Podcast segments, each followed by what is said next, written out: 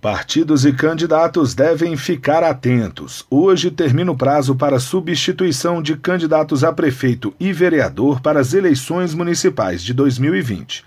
Um candidato pode ser substituído quando for considerado inelegível, renunciar ou morrer depois do prazo do registro, ou ainda se tiver o registro negado ou cancelado. A substituição pode ser solicitada em até 20 dias antes do primeiro turno e deve ser feita em até 10 dias após o fato que motivou a substituição.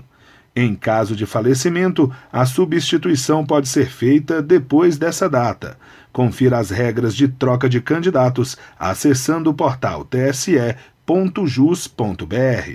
Do TSE, Fábio Ruas.